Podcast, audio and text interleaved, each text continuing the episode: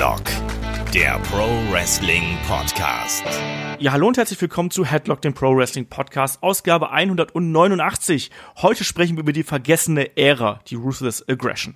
Mein Name ist Olaf Bleich, ich bin euer Host, wie gehabt, und an meiner Seite, gerade bei solchen historischen Themen ja eigentlich immer gern dabei, der Michael Shaggy Schwarz. Schönen guten Tag. Hallo, guten Tag. Ich hoffe nicht nur bei historischen Themen gerne dabei, sondern dass, äh, dass du mich immer gerne dabei hast, weil ich so ein netter Mensch bin. Ja, natürlich. Und natürlich ob deines äh, Fachwissens natürlich auch, was äh, ja Wrestling im Allgemeinen und gerade auch so ältere Geschichten angeht. Das ist ja auch immer äh, was, was hier so ein bisschen unser Steckenpferd ist. Das haben wir ja auch schon auf äh, den Supporter-Plattformen da ja auch schon so ein bisschen breit getreten. Da haben wir ja auch unseren Spaß dran, ne? Das ist richtig. Aber das scheint bei mir immer nur so mit dem Wissen. Ich tue immer nur so, aber keiner merkt Olaf. Ist dir das schon mal aufgefallen? Eigentlich weiß ich gar nichts. Ja, die äh, Kunst des Schauspielerns, ne? Genau. Ja. Ähm, wie immer hier erstmal das Housekeeping und nochmal angefangen mit der Ankündigung. Also wir gehen äh, nach dieser Ausgabe in eine kleine Sommerpause, also sprich nächste und übernächste Woche müsst ihr auf uns verzichten. Dann äh, zum SummerSlam-Wochenende sind wir dann wieder da. Da gibt's dann eben die Vorschau zum SummerSlam und äh, die Review zu NXT Takeover und natürlich dann auch die Review zu äh, zum SummerSlam selber. Anschließend gehen wir dann nochmal eine kleine Pause, noch ein kleines Break und dann starten wir wieder Anfang September ein bisschen durch, geben wieder Vollgas mit äh, neuen Themen und äh, allem, was dazugehört. Unsere Supporter kriegen wie gewohnt den gesamten August durch äh, die Inhalte, die wir angekündigt haben, also das äh, Match of the Week, die Helden aus der zweiten Reihe, Call-Up und was nicht noch alles mit dazugehört. Also da dann gleich der Aufruf, wenn ihr uns da ein bisschen unterstützen wollt, könnt ihr das gerne machen und vor allem auch, wenn ihr auch im August nicht vollends auf uns verzichten möchtet, dann geht einfach auf äh, Patreon oder auf Steady. Da findet ihr unsere äh, ja, Support-Seiten oder auch auf headlock.de. Da gibt's auch Möglichkeiten, uns zu unterstützen. Ansonsten, äh, wenn ihr trotzdem noch Fragen habt, also sprich, wenn jetzt unfassbar viele Fragen kommen, dann überlegen wir uns auch, ob wir doch so eine äh, Fragen-Sonderfolge irgendwo zwischenrein einschieben. Schauen wir mal. Aber wenn ihr Fragen habt, schickt die an fragen.headlock.de. Ansonsten Facebook, Twitter, äh, Instagram und natürlich YouTube. Gerne einfach äh, Kommentar schreiben, uns eine Nachricht schicken. Ähm, wir sind da auf jeden Fall noch zu erreichen. Wir machen nur hier mit den großen Wochenend-Podcasts äh, eine kleine Auszeit. Das muss ja auch mal sein, oder Shaggy?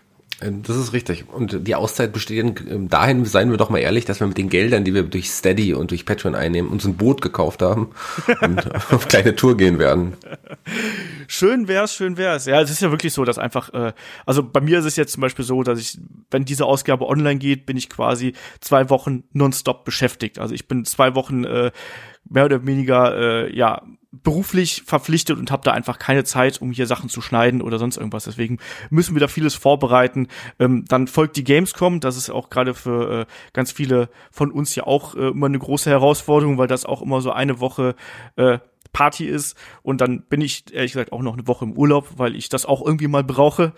Und ähm, ja, ich hoffe da einfach auf euer Verständnis und dass ihr uns da einfach, wenn wir dann wieder da sind, äh, wieder euer Gehör schenkt und wieder einfach bei uns sind. Aber ich glaube, da mache ich mir keine Sorgen drum.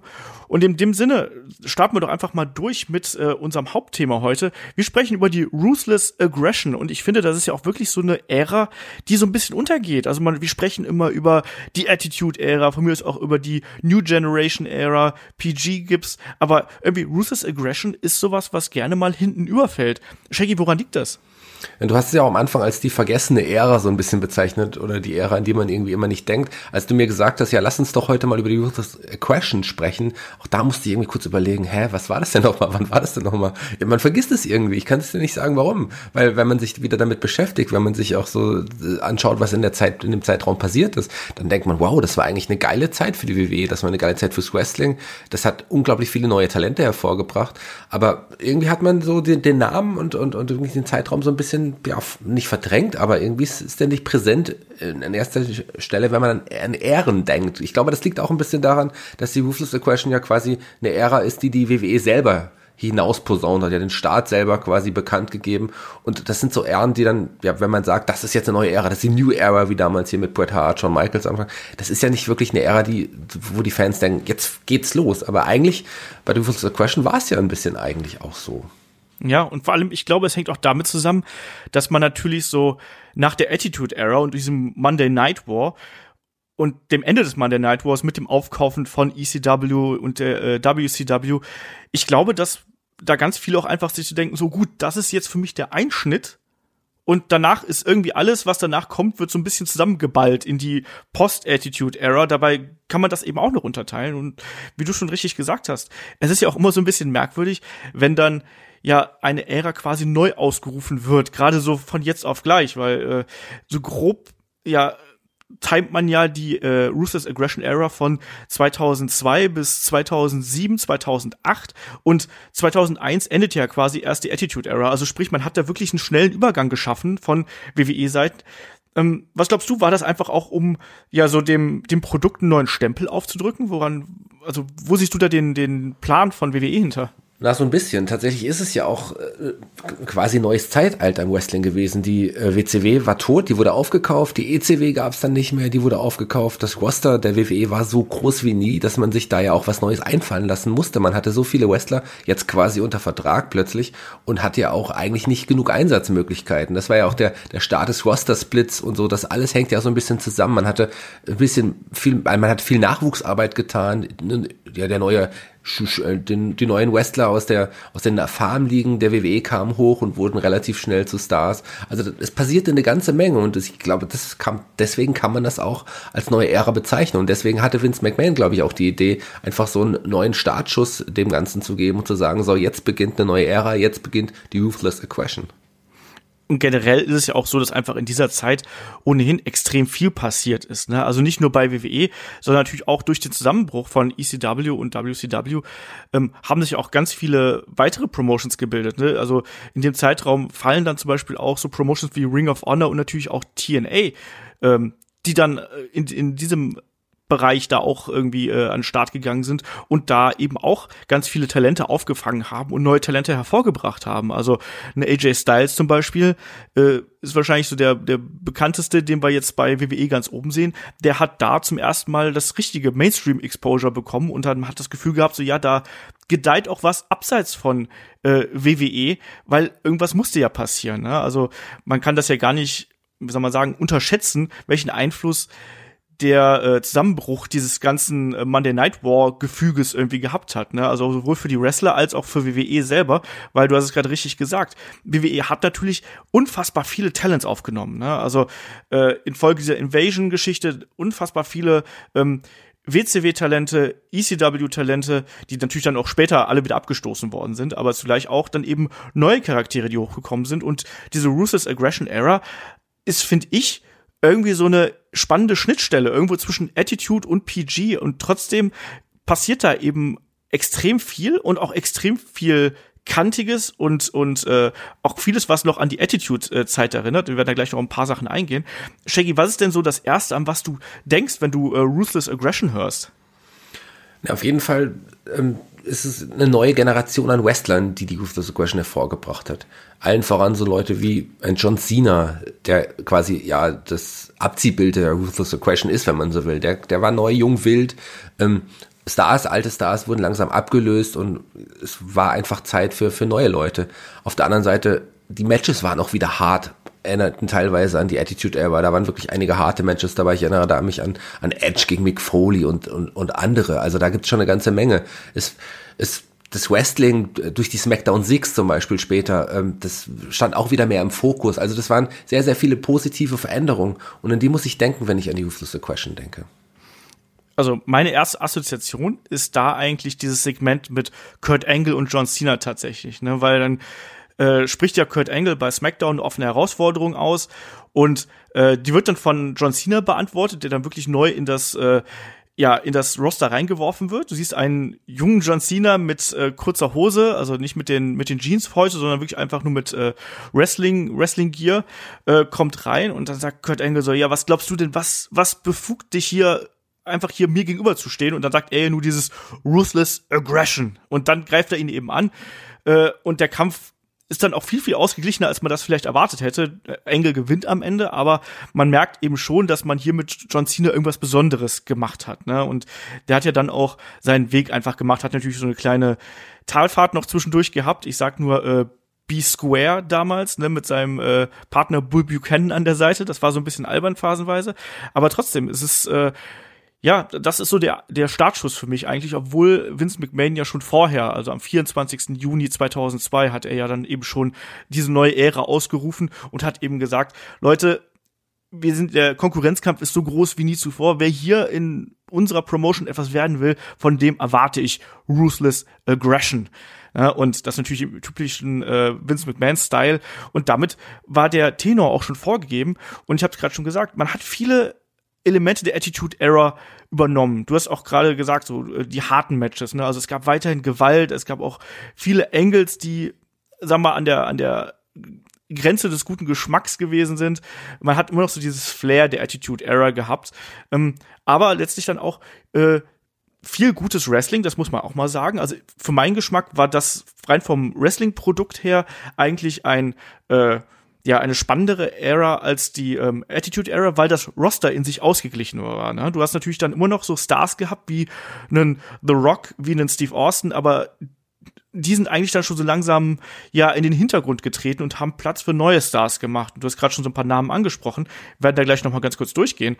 Ähm, und durch diese ja alten Stars sind neue Stars gemacht worden. Und ich glaube, das ist vielleicht auch gerade der Unterschied zur heutigen Zeit, weil man es ja irgendwie nicht geschafft hat, diese äh, Ruthless Aggression Era quasi dann in einen äh, nahtlosen Zusammenhang mit der PG Era zu bringen, oder? Also ich habe das Gefühl, dass wenn du dir überlegst, von Attitude zu Ruthless Aggression sind neue Stars gemacht worden. John Cena, Brock Lesnar, Batista und so weiter und so fort. Aber jetzt diesen, diesen Eindruck habe ich bei der PG-Era und Übergang zur, zur Ruthless Aggression-Era jetzt nicht? Oder ist das, das ist mir so im Nachhinein aufgefallen? Also ist das nur mein subjektiver Eindruck? Nee, das ist tatsächlich so. Also man schafft es einfach nicht mehr, die Stars aufzubauen. Das liegt sicherlich am der mangelnden Kreativität und an dem Mangel an wirklich langfristigen Booking. Das ist etwas, wenn du einen Charakter entwickeln willst, dann, dann musst du dem auch ein bisschen Zeit geben. Diese Wrestler hatten alle damals auch die Zeit bekommen. Also ich meine, du sagtest, ein, ein, ein Austin, ein Rock, die sind langsam, die waren ja noch da am Anfang, sind dann aber langsam auch, äh, ja, die, die, man hat sie nicht mehr gebraucht, man wirklich es geschafft hat, auch mit anhand der beiden auch neue Stars aufzubauen, wie ein Brock Lesnar zum Beispiel. Und aber auch die alten Stars die, die da schon gab, die bei der Ruthless Aggression auch noch aktiv waren, fing auch an, sich auch so ein bisschen zu verändern, zeigten, wie der Undertaker als Beispiel, der zeigte in der Zeit seine besten Matches überhaupt. Und der war ja. zu dem Zeitpunkt ja auch schon ja weit über zehn Jahre äh, Teil der Liga, aber der war nie da bekannt für gute Matches. Das fing jetzt plötzlich erst an und und und da, da hat man auch, auch wieder genutzt, auch die Allstars wirklich genutzt, um neue Stars hervorzubringen. Man hat heute die Allstars als besonderes Farbtupferl in den Shows, aber die sind nicht da, um jetzt wirklich den Job zu machen für junge Leute heutzutage. Und das ist ein Fehler. Und dieses, man fängt ja jetzt auch wieder an, man hat, Brock, äh, man hat einen Braun Strowman langfristiger gebuckt. Man versucht mit dem Elias, man versucht es ja so ein bisschen. Aber fehlt eins tatsächlich irgendwie so wirklich die wirkliche Langfristigkeit und die Charakterveränderung. Aber das haben wir in diversen anderen Podcasts ja auch schon angesprochen. Aber die Zeit hat man den Western damals gegeben und man hat ihnen die Möglichkeit gegeben, sich zu entwickeln, am Charakter zu feilen und auch wirklich, ja, potenzielle Herausforderer und wirklich äh, gute Main Eventer zu werden. Ja, ich finde, man kann das ganz gut feststellen, wenn man sich so die WrestleManias nochmal so ins Gedächtnis zurückruft. Ne? Wir haben WrestleMania 18, das ist so der Ausklang der Attitude Era so ein bisschen. Äh, da geht's dann langsam vorbei. Ist auch nicht mehr richtig Attitude Era. Eigentlich ist das noch so. WrestleMania 17 ist für mich so der, wie soll man sagen, die Hochzeit der äh, WrestleMania Attitude Era. WrestleMania 18 ist dann schon anders. Das ist einfach für mich so eine Übergangsveranstaltung, aber eben auch sehr interessant, vor allem durch äh, auch sowas wie äh, Hogan gegen The Rock, auch dann äh, natürlich einen Ric Flair gegen Undertaker, also auch nochmal diese großen Namen. Und wenn du dann weitergehst, so WrestleMania 19, da hast du das Gefühl, da gibt's einen Einschnitt in meinen Augen. Du hast diesen äh, das letzte Aufeinandertreffen zwischen The Rock und Steve Austin, was das Karriereende für Steve Austin bedeutet. Du hast äh, im Main Event natürlich dann auch Kurt Angle gegen Brock Lesnar, was wiederum für mich äh, ein Kampf ist oder ein Aufeinandertreffen ist, was die Russo's Aggression Era eigentlich massiv prägt, weil äh, diese Rivalität zieht sich einfach über mehrere, äh, ja, eigentlich über nicht so ewig lang, aber trotzdem finde ich, gibt das extrem den, den äh, Stil vor, der, äh, der da gezeigt wird. Und äh, ja, auch ansonsten, du merkst, dass da neue Stars hochkommen und wenn du dann an WrestleMania 20 anknüpfst, hast du auf einmal diesen ganz harten Schnitt, wo du wo du plötzlich ein ähm, äh, ein Kurt Angle gegen einen Eddie Guerrero hast. Auf einmal ist ein Eddie Guerrero im äh, Title Picture, beziehungsweise ist sogar Champion. Dann hast du einen äh, Chris Benoit im Main Event ähm, und äh, große Stars wie zum Beispiel The Rock, Mick Foley, äh, Ric Flair ähm, sind dann eher noch so ein bisschen äh, ja bisschen Nebenprogramm, um dann eben auch neue Stars wie einen Randy Orton irgendwie zu pushen. Gab ja dann da zum Beispiel dieses, dieses Match mit dem äh, Evolution gegen äh, The Rock and Sock Connection, wo er, wo es eigentlich nur darum ging, den Randy Orton overzubringen. Ähm, und wenn du dann wieder ein Jahr weitergehst, WrestleMania 21, da finde ich, hast du dann wirklich den Punkt, wo man dann gesagt hat, so, wir haben ein paar junge Talente und wir gehen mit denen jetzt wirklich den Weg. Du hast einen John Cena, der Champion wird, du hast einen Batista, der Champion wird und die beiden bestimmen ja dann auch einfach äh, die nächsten Jahre. Ne? Also einen äh, äh, weiß ich, John Cena haben wir heute noch, Batista ist ja dann irgendwann abgetreten, aber trotzdem war auch ein essentieller Bestandteil der Ruthless Aggression. Ähm, und dann eben auch Leute wie einen Edge zum Beispiel, der da das Money in the Bank gewonnen hat. Ähm, das sind alles Leute, die die Ruthless Aggression Era geprägt haben und die da erst irgendwie aufgestiegen sind. Also ich schmeiß jetzt hier die ganze Zeit so mit äh, Namen um uns herum. Ähm, lass uns doch gerade mal so ein paar Namen durchgehen. John Cena haben wir gerade schon erklärt, wie der zum Star geworden ist.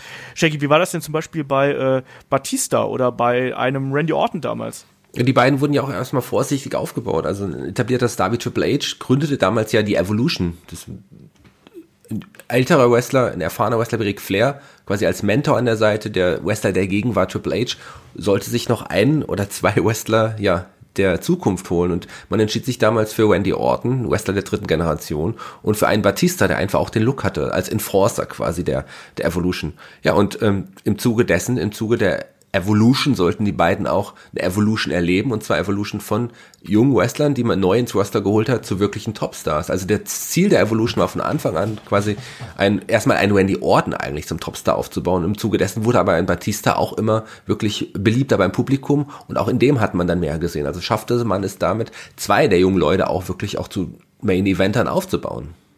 Ja, und das Kuriose war ja eigentlich, dass man damals, glaube ich, Mark Jindrak ursprünglich äh, als Teilnehmer von Evolution geplant hatte. Äh, aus dem ist ja da nichts geworden, sagen wir es einfach mal ganz vorsichtig. Ähm, ja, und Evolution, äh, ganz wichtiger Stable damals, hat ja so ein bisschen Anlehnung natürlich auch an die, an die Four Horsemen damals gehabt. Große Fäden ge gehabt, natürlich mit äh, Rated RKO, später auch dann mit The Shield zum Beispiel, als sie dann nochmal zusammengekommen sind. Ähm, das war eine, eine große Geschichte. Zugleich muss ich aber auch sagen, dass mir damals auch der, äh, wie soll man sagen, ich habe es im Internet nachgeschlagen, es hieß, es heißt wirklich gerne mal auf Boards der äh, Triple H Reign of Terror, also dieser lange, ja, Championship Reign eines eines Triple H gerade bei Raw war natürlich da auch schon was, was einem so ein bisschen auf den Keks gegangen ist damals fand ich das ganz furchtbar. Aus heutiger Sicht ist es natürlich wichtig gewesen, um auch Leute äh, aufzubauen, wie einen Randy Orton, wie einen Chris Benoit damals, oder? Genau, also man hat ihm den Titel gegeben und er hat ihn auch lange behalten und war sehr präsent in den Shows, aber auch um dem Titel die Wertigkeit zu geben, um auch wirklich den Moment zu schaffen, mit dem Titelgewinn einen neuen jungen Star dann eine größere Reputation zu verschaffen. Und das hat man ja versucht anfänglich mit, mit Randy Orton, der ja ihm den Titel dann abnehmen durfte, aber leider kam Randy Orton als Babyface nicht so gut an. Das ist ja auch heute noch so. Randy Orton ist kein, kein gutes Babyface in dem Sinne. Der ist einfach ein cooler Heel und die Rolle sollte er besser auch irgendwie immer ausfüllen, weil das passt einfach zu ihm. Und das hat damals nicht so ganz funktioniert, aber im Zuge dessen ist ja auch ein Batista dann auch wirklich dann der, der wahre Herausforderer geworden und der erste größere Star, der aus der Evolution herausgegangen ist. Und Randy Orton hat dann erstmal nochmal ja, die Midcard weiter äh, bereist, aber der durfte dann ja auch irgendwann in den Main Event aufsteigen. Also gerade John Cena, ähm, Batista und Randy Orton, das sind im Grunde die drei jungen Leute, die dann nach kurzer Zeit alle auch in Main Event Position irgendwie waren. Absolut. Also das äh, unterschreibe ich alles, was du gesagt hast. Ne? Randy Orton, wie viel interessanter er als Heel ist, finde ich, sieht man aktuell auch schon wieder, ne? Mit dem Programm mit äh, Jeff Hardy. Also, das sind zwei Leute, das ist einer, der, der muss einfach der Bösewicht sein, ansonsten ist er einfach stinke langweilig. Und das hat man ja auch schon am Anfang gesehen. Also er ist ja am Anfang ja als, äh, war er nicht der erste Protégé von Hardcore Holly, wenn ich mich jetzt nicht komplett täusche? War nicht Tag Team Partner oder sowas? Äh, weiß ich auch gar nicht mehr ganz genau. Das kann, Aber er hat sich ja dann verletzt. Am Anfang. Ja, das stimmt. Äh, das die, äh, Cody Rhodes ja damals ja, genauso. Zum Beispiel. Ähm, ich meine, ich mein, die waren auch mal und dann, dann hat er sich ja verletzt und dann gab es ja schon diese ersten Vignetten, wo er dann so äh, diese Get Well Soon Kampagne für Randy Orton und so. Da hat man dann langsam gemerkt so, ah okay, der geht in eine andere Richtung und dann anschließend dieser ähm, dieser Beitritt bei Evolution, dann der Championship-Sieg gegen Chris Benoit natürlich auch und dann auch der unfassbar beschissene Babyface-Run von Randy Orton. Das hat halt überhaupt nicht funktioniert. Aber nichtsdestotrotz, also dann, äh, da waren trotzdem richtig geile Matches natürlich dabei. Ne? Also wenn wir uns da erinnern, Randy Orton gegen den Mick Foley zum Beispiel damals, das war schon cool. Ne? Also der Legend Killer, äh, das war schon eine äh, wirklich interessante Zeit.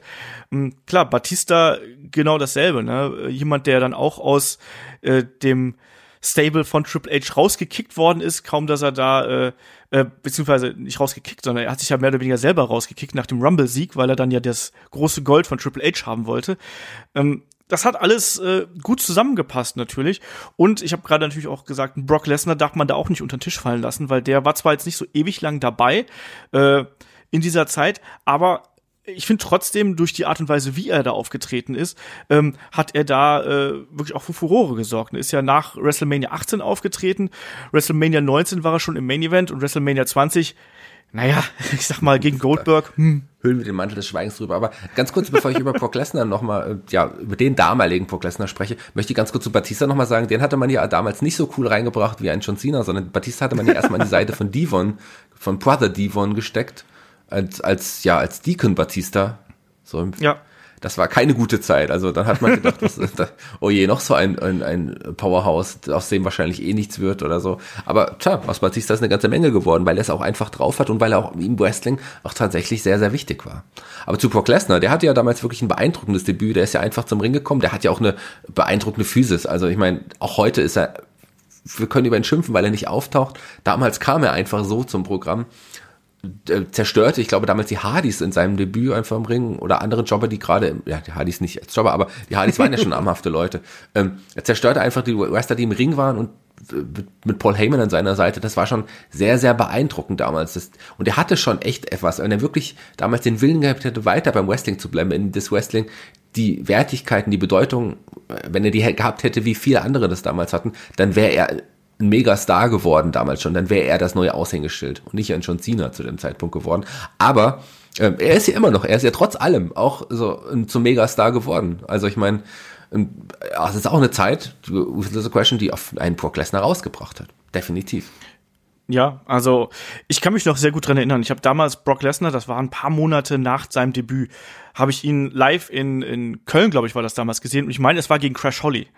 Und du hast dir da nur gedacht, das ist natürlich auch ein gutes Opfer, um es mal so zu sagen, so ein kleiner, kleiner Crash damals. Ähm,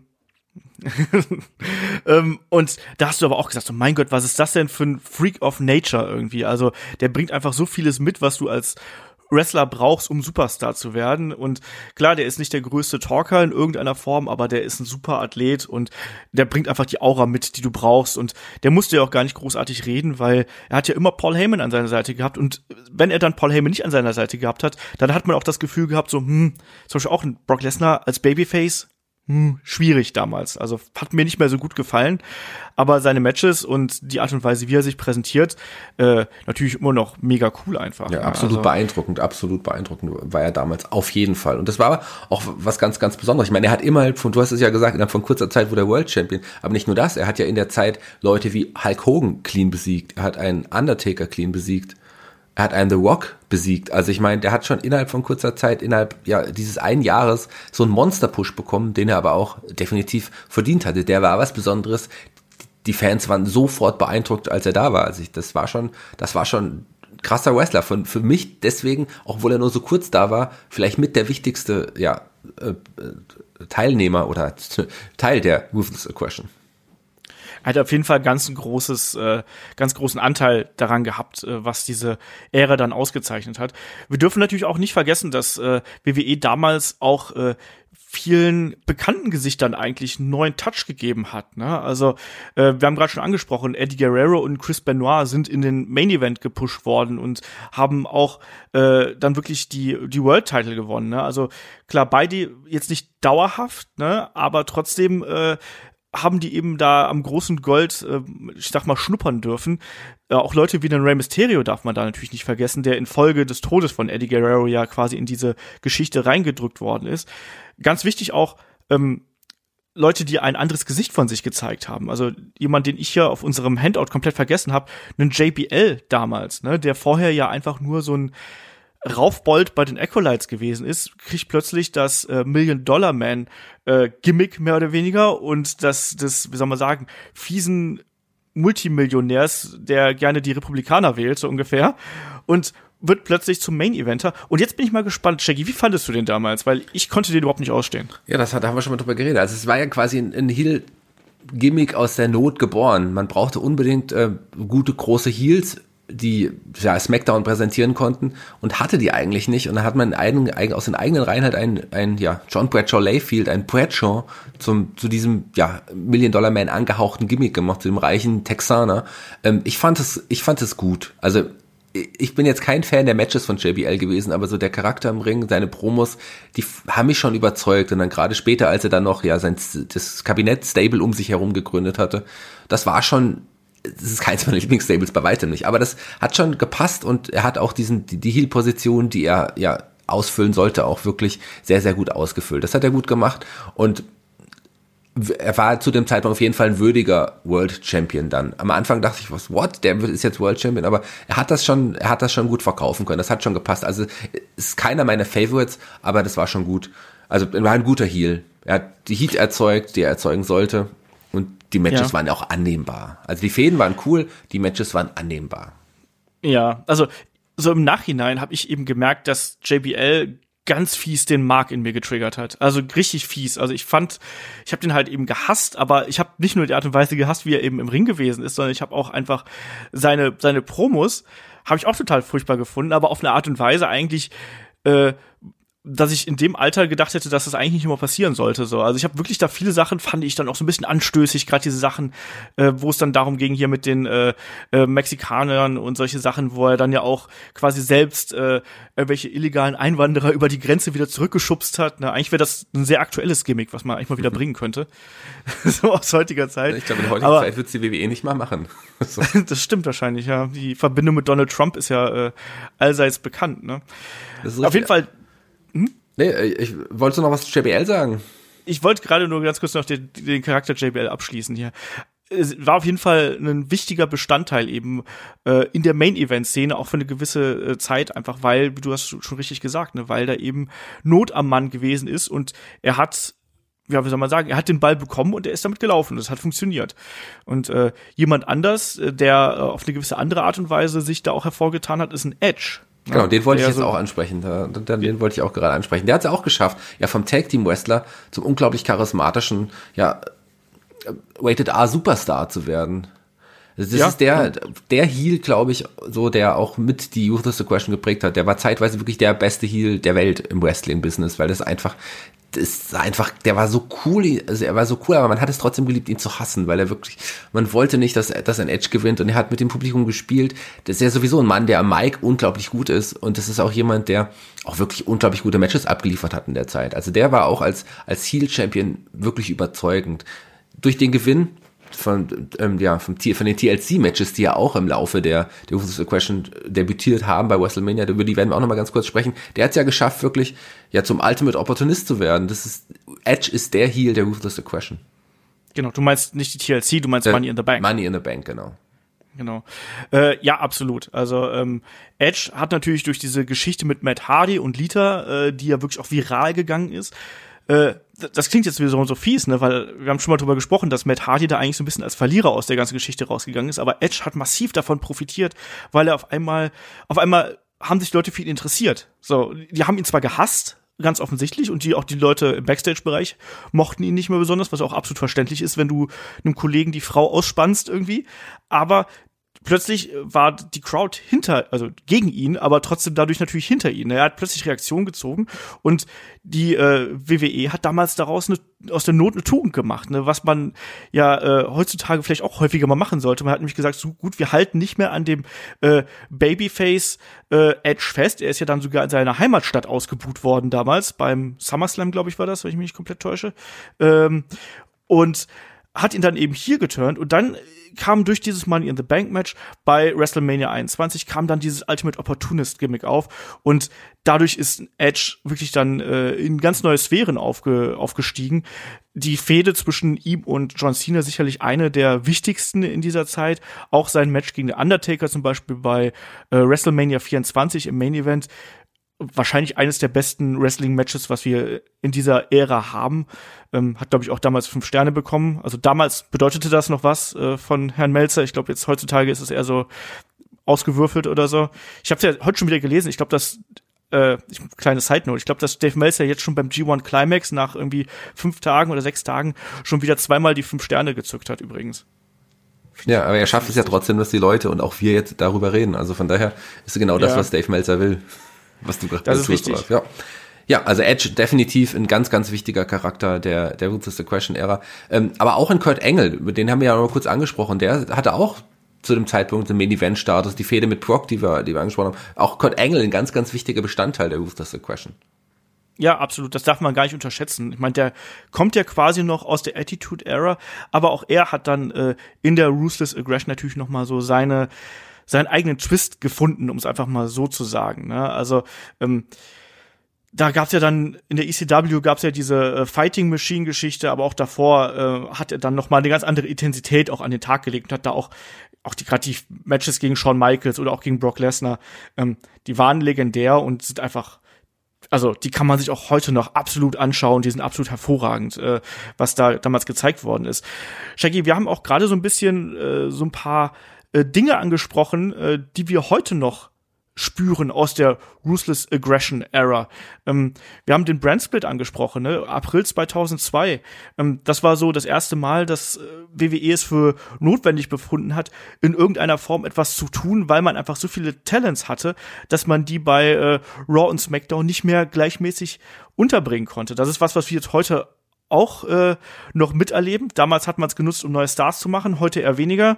Äh, kann man jetzt beurteilen, wie man möchte, aber damals war das auch eine extrem spannende Sache. Ich weiß nicht, kannst du dich noch dran erinnern, als damals die ersten Shows da vonstatten gegangen sind mit den General Managern und wo die sich dann auch wirklich aktiv um die Talents gebalgt haben, es einfach mal so auszudrücken. Genau, auch das war ja eine neue Innovation, die, die, die General Manager. Es war nicht mehr der WWE oder WWF-Präsident vorher, der dann irgendwie auch das Sagen hatte, sondern es gab jetzt wieder einzelne Shows, dadurch, dass es die Brand Extension gab, einzelne General Managers, die ja bis heute auch noch mehr oder weniger irgendwie prominent und präsent in den Shows eingesetzt werden.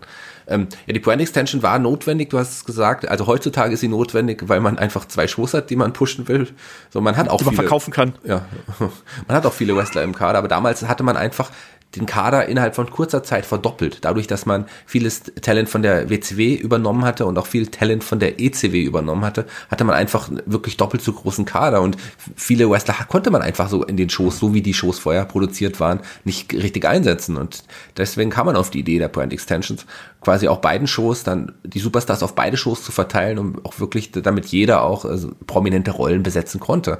Ähm, das war auch eine spannende Sache damals. Also ich fand, wie das ausgeknobelt wurde, wie das ausgewürfelt wurde zwischen den General Managers, das war schon geil. Das waren ja, waren es damals nicht ganz am Anfang Eric Bischoff und Ric Flair?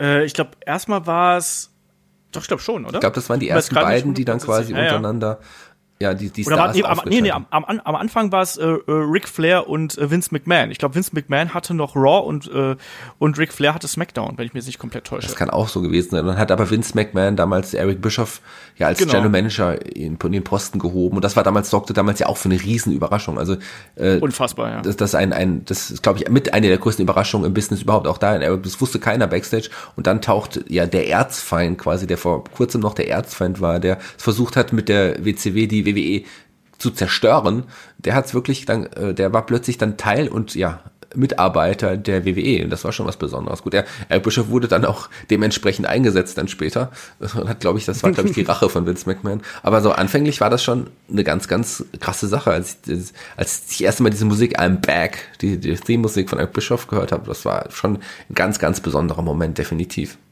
Ja, das war unglaublich, das hätte man nie erwartet. Also es ist so wirklich der Pakt mit dem Teufel, sprichwörtlich.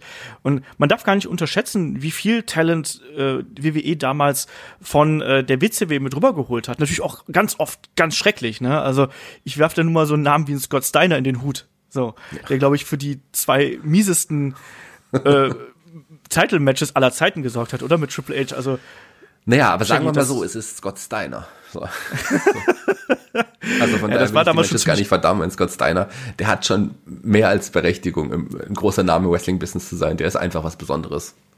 Ja, aber ich muss leider sagen, wenn ich an Scott Steiner und WWE denke, denke ich an seine furchtbaren Matches mit Triple H und an die äh, eine Szene, wo er, glaube ich, in einem Match mit Test vom Apron abgerutscht ist, als er ja. draußen anspringen wollte.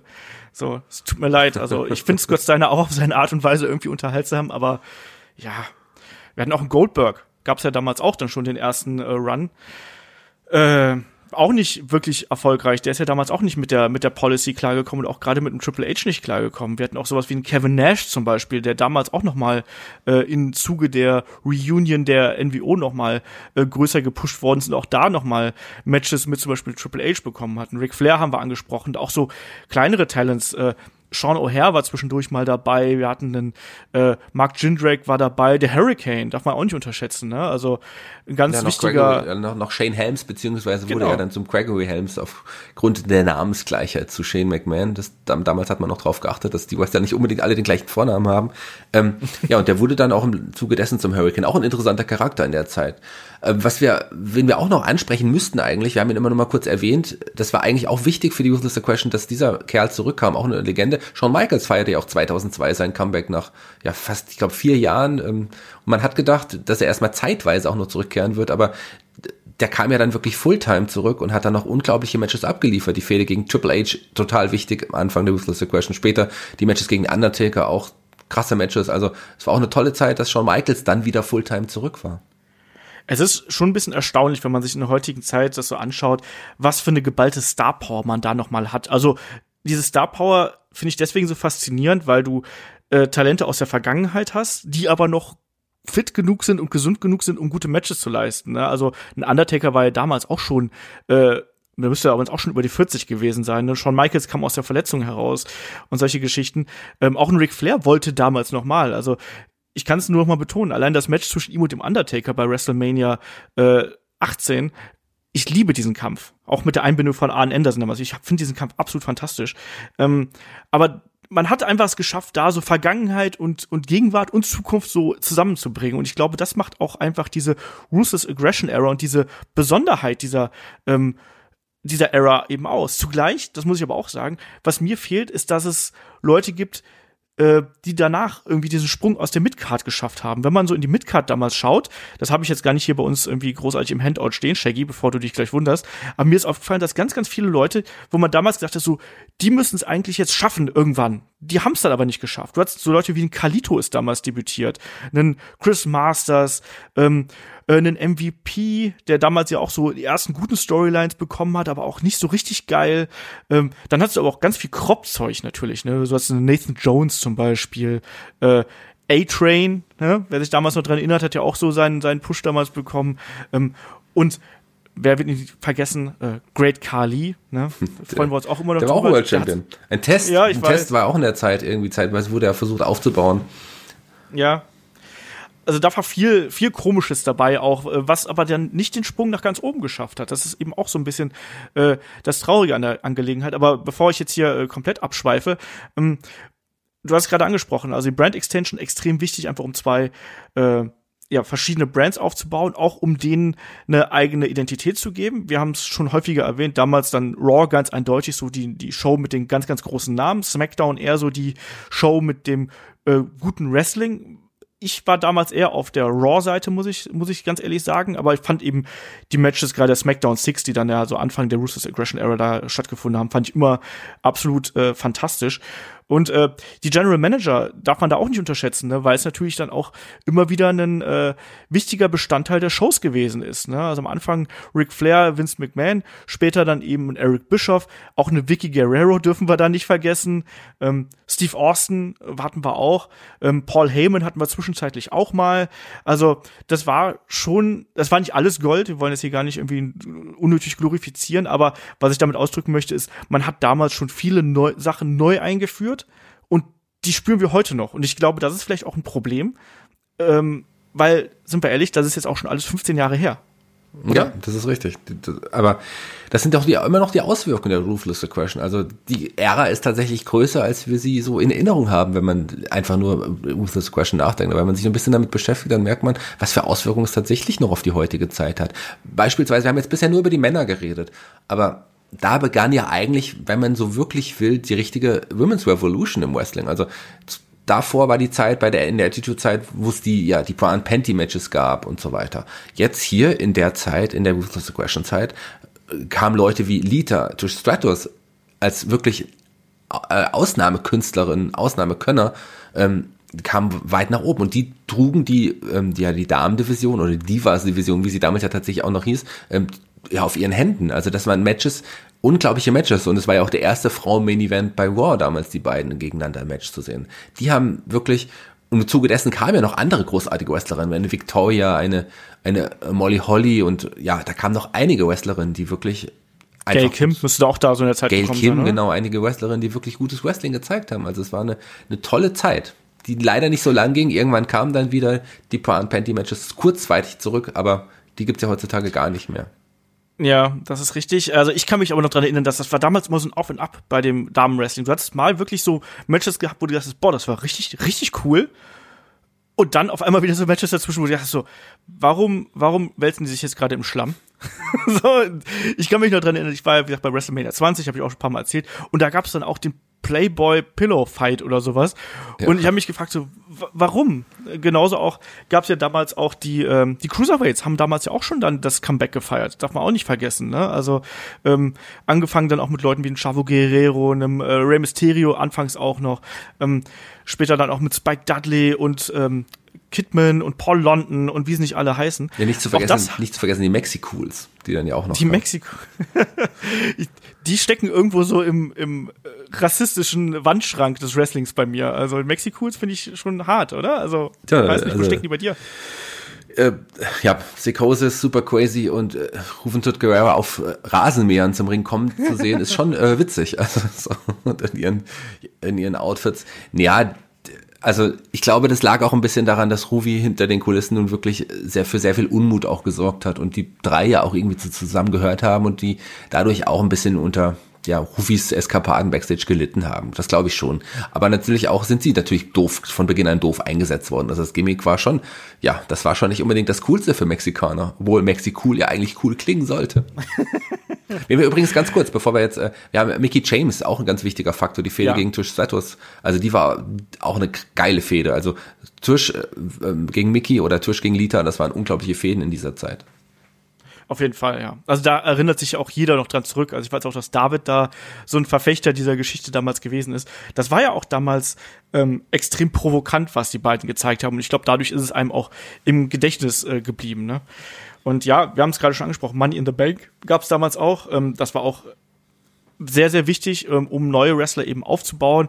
Wir haben später auch einen CM Punk, der dann da eben auch äh, seine ersten Schritte gemacht hat. Ähm, auch einen, einen, äh, einen Edge haben wir schon angesprochen. Ähm, das war, das war sehr wichtig. Auch jemand wie ein Mr. Kennedy zum Beispiel. Genau, das also, war ja sehr erfolgreich für ihn. Das war ja fast genauso erfolgreich wie für Baron Corbin. Ja, Mr. Kennedy sollte, sollte mit dem, mit dem Koffer aufgebaut werden, aber auch der hat sich ja Backstage auch irgendwie hatte für Unmut gesorgt, hatte Probleme mit Randy Orton und dann hat man ihn lieber aus dem Vertrag entlassen und hat nicht dann den Superstar aus ihm gemacht, den man aus ihm hätte machen können zu dem Zeitpunkt. Also er wurde gut eingesetzt, man hat viel in ihm gesehen.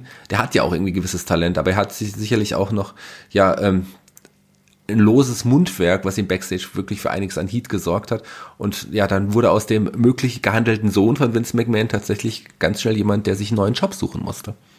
Ja, und dann übernahm Hornswoggle seinen Job. Hornswoggle übernimmt jeden Job, das wissen wir auch. Ja, aber die Money in the Bank, du hast es ganz kurz angesprochen, ähm, das erste, der erste Cash-In von Edge, also zu dem Zeitpunkt wusste man ja auch gar nicht genau. Die Matchart fand man cool, das war eine coole Idee, aber man hatte noch nicht die Ahnung, was es, was es eigentlich bedeuten wird, wirklich, wenn man jemand den Koffer hat. Und Edge hat das wirklich perfektioniert. Ich kann mich noch an den Moment erinnern, als Edge gegen John Cena eingecasht hat. Das war so ein großer Moment, einer der größten Momente im Wrestling-Business. Heutzutage, klar, man freut sich auf den Cash in eines Koffers, aber damals war das einfach noch mal was Größeres. Das, die, allein dieser Cash-In hat Edge innerhalb die, dieses Momentes so absolut ein Superstar gemacht. Ja, und auch noch eine andere Matchart, die mit dem Money in the Bank, zumindest mit dem ersten Cash-In ja äh, zusammenhängt, hat damals in dieser Zeit äh, ihr Debüt gefeiert. Das war nämlich der Elimination Chamber, ne? Zum ersten Mal bei der Survivor Series 2002 und dann eben äh, der Cash-In damals bei New Year's Revolution. Ähm, im, äh, dann später dann eben wie gesagt, gegen, gegen John Cena eingecasht von, von Edge, der zuvor von äh, Kalito und Chris Masters äh, aufs Übelste verdroschen worden ist. Also auch da, ne, ähm, auch den Elimination Chamber haben wir heute noch, wenn auch in sehr abgewandelter Form mit Matten, aber dafür höher und so ein Blödsinn. Naja, aber es ist immer noch Elimination Chamber. Es ging, ging ja genau. da auch ein bisschen um die Gesundheit der Wrestler tatsächlich, dass man das ein bisschen verändert. Ja, aber mit Money in the Bank, mit Elimination Chamber hat man zwei Matcharten geschaffen, die heute heutzutage zwei äh, Pay-per-Views oder zwei große Ereignisse tragen. Die haben den Namen bekommen genau. und, und also ich meine, die, das sind zwei bedeutsame Sachen, die in der Ruthless Aggression geschaffen wurden. Genau, und du hast gerade die Gesundheit angesprochen. Da hat sich ja auch einiges getan aus dieser Zeit. Also man muss ja dazu sagen, es war auch in der Ruthless Aggression Era jetzt, und gerade auch in der Attitude Era, also dieser gesamten Zeit, es einfach mal zehn Jahre, die das umfasst hat, Mitte der 90er, Monday Night War bis Ende Ruthless Aggression, gab es ja auch so diverse ja, Tragödien, um es einfach mal so auszudrücken. Und äh, da fällt einem natürlich spontan äh, der Tod Eddie Guerreros ein, 2006, und dann eben auch äh, die Tragödie um Chris Benoit 2007. Das waren zwei Geschichten, die das Wrestling extrem erschüttert haben. Und infolge des Todes von Eddie Guerrero gab es ja auch dann die Wellness Policy. Die wurde damals dann auch eingeführt und off offiziell dann eben vorgestellt. Auch das sehen wir heute noch. Klar wurde die verändert, aber das war damals quasi dann der erste Schritt auch dahin zu sagen, so, äh, wir machen mehr als nur unsere Wrestler irgendwie da in den Fleischwolf zu schicken, sondern wir kontrollieren auch, was mit denen passiert. Wie viel da gerade in der Anfangsphase äh, gemacht worden ist und wie viel da auch teilweise ein bisschen Politik dabei ist, ist ganz klar. Aber ähm, trotzdem wurde das damals eingeführt und äh, ist, glaube ich, auch was, was jetzt in der heutigen Zeit, ich finde das sehr wichtig, dass da auch eine, eine Promotion äh, darauf achtet, wie ihre Wrestler, wie es denen geht und solche Geschichten. Gerade so Concussion-Issues und so hatte man ja damals äh, massiv. Genau, natürlich, also es geht auch, ein bisschen auch darum, dass man der Öffentlichkeit auch irgendwie sagt, wir achten jetzt mehr Absolut. auf unsere Wrestler, denen passiert das natürlich nicht mehr. Das ging natürlich nicht nur so äh, aus, aus dem zum Schutz der Wrestler ursprünglich. Man hat schon gedacht, in der Öffentlichkeit, also zumindest würde ich das mal sagen, dass man, dass klar die Öffentlichkeit da ein groß, großes, äh, ja, großes Grund, großer Grund dafür ist, dass man die Wellness Policy auch so geschaffen hat. Ähm, aber naja, gut. Äh, trotzdem ist sie da und es ist gut so, dass sie da ist.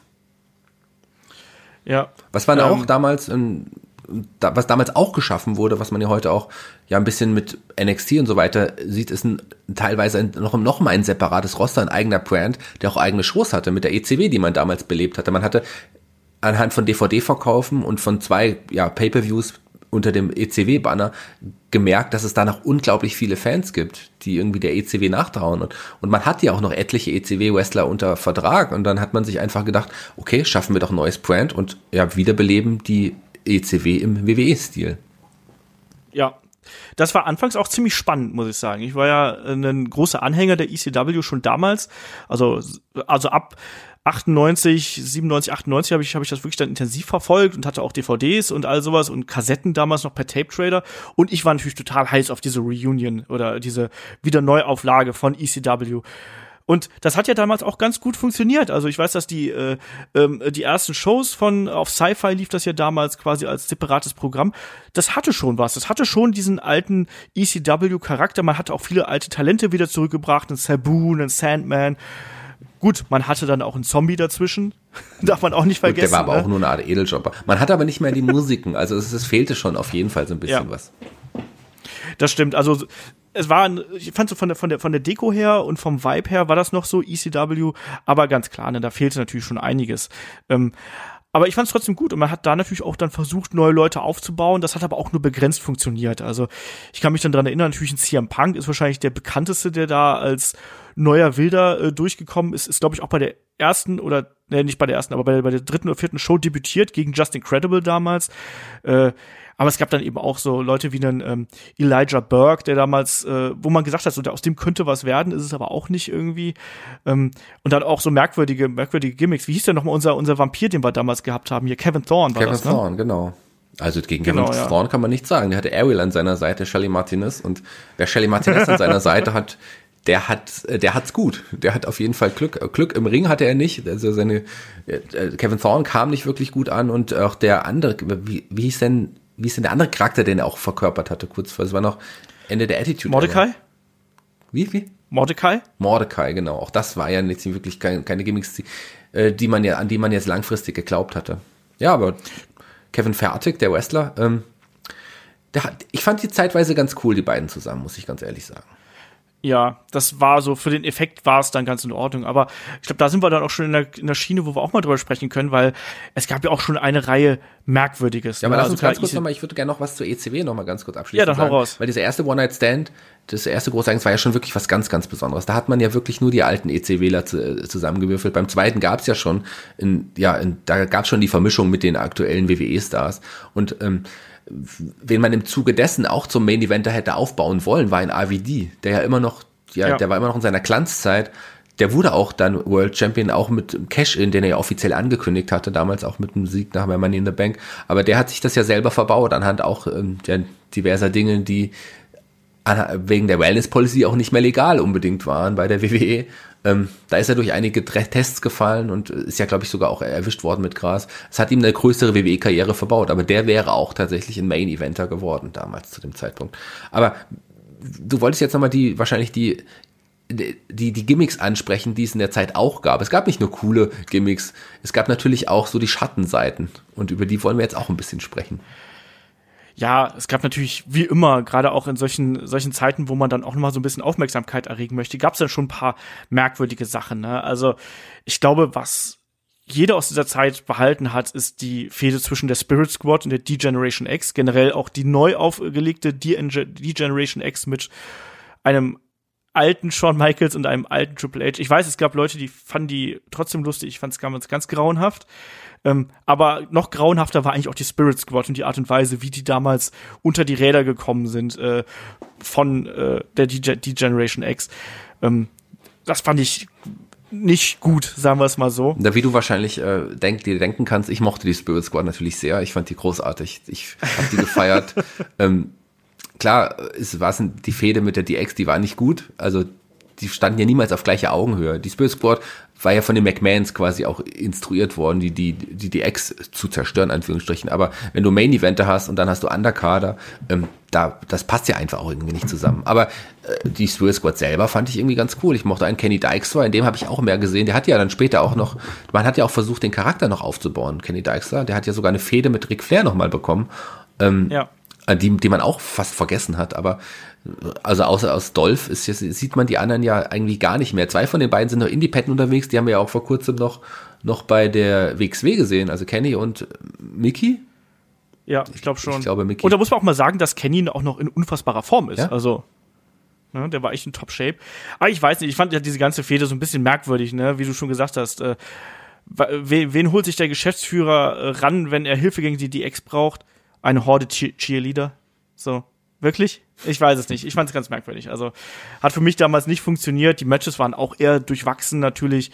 Ähm, ja. Es war so ein bisschen tatsächlich ähm, die, ja, die Mean Street Posse Punkt, äh, Teil 2 so ein bisschen, so was das Standing zumindest anging.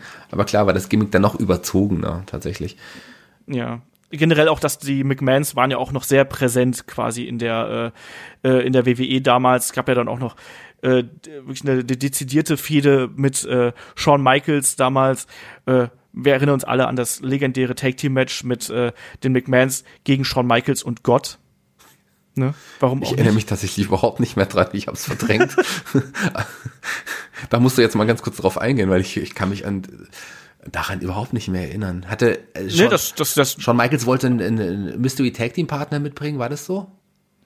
Ja, ja, eben. Und äh, da hat Vince McMahon hat sich ja selber dann auch so ein bisschen zum äh, Gott der Wrestling-Welt erhoben. Und Shawn Michaels äh, hat dann eben gesagt, er braucht keinen äh, Tag-Team-Partner, sondern er hat Gott an seiner Seite. Und dann war es ja auch wirklich so, dass dann so ein, äh, ein Scheinwerfer quasi dann zum Ring gekommen ist mit ein paar äh, sphärischen Klängen. Das habe ich verdrängt. Und wer hat gewonnen? Wer ja. hat das Match gewonnen? Ich glaube, Shawn Michaels hat es, glaube ich, am Ende. Okay, also ich bin Gott mir aber nicht sicher. ich habe nicht Genau, ich habe es aber auch nicht gecheckt, muss ich mal dazu sagen. Also äh, ich, das ist jetzt aus meinen ganz, ganz dunklen Erinnerungen, äh, aber ich weiß es auch nicht mehr ganz genau. Das wäre auf jeden Fall auch, eine geile Möglichkeit eines überraschenden Heel-Turns von Gott gewesen. was es aber auch gab, waren auch ganz, ganz viele, ja, so möchte gern anstößige Engels, ne? wie es Katie Wick gab es auch zur damaligen Zeit, Shaggy. Ja, Katie Wick, die unsägliche Katie Wick-Storyline mit Kane. Ähm, die haben wir aber auch schon das zu Genüge angesprochen, glaube ich. Ähm, es ja. gab auch, es gab auch, wenn wir schon in der Schiene sind, äh, von wegen, äh, ne, creepy, creepy sexuelle Anspielung. Es gab auch einen, einen Kurt Angle, der äh, äh der Frau von Booker T nachgestellt hat. Hatten wir auch. Hatten wir auch. Was wir aber auch, was wirklich sexuell aufladend war, was wir auch in der Zeit hatten, war natürlich die Dicks. Die großartige, großartige Tag Team, die Dicks. Oder Big Dick Johnson, der ja auch ein bisschen später auch noch kam. Das ist ja auch, äh, ja, auch, auch Gimmicks zum Vergessen. Gimmicks, die zeitweise tatsächlich ähm, ja auch im Event Picture mitgespielt haben, waren so Leute wie Eugene, der ja. zurückgebliebene Neffe von Eric Bischoff ursprünglich. Ähm, das war ein Gimmick, der ja zeitweise dann auch im Main Event mitgespielt hat. Der war ja auch so over beim Publikum, aber natürlich auch da eine Frage der Zeit. Absolut, ja. Ähm, auch ein Mohammed Hassan. Wir haben das äh, Gimmick schon äh, in dem fallen gelassenen Storylines und Characters Podcast ein bisschen beleuchtet. Wäre mit Sicherheit jemand gewesen, der weiter oben in der Card äh, durchgehalten hätte, als es dann letztlich passiert ist. Dann ist hier die Storyline abgebrochen worden. Ne, aufgrund dieser äh, 9-11-Geschichte und äh, warum dann auf einmal Terroristen oder vermummte Gestalten den Undertaker angreifen mussten, verstehe ich auch nicht. Und dann hat man ja einfach gesagt, so, nee, wir ziehen hier den Stecker und das ist uns zu heiß und Schluss, Ende aus.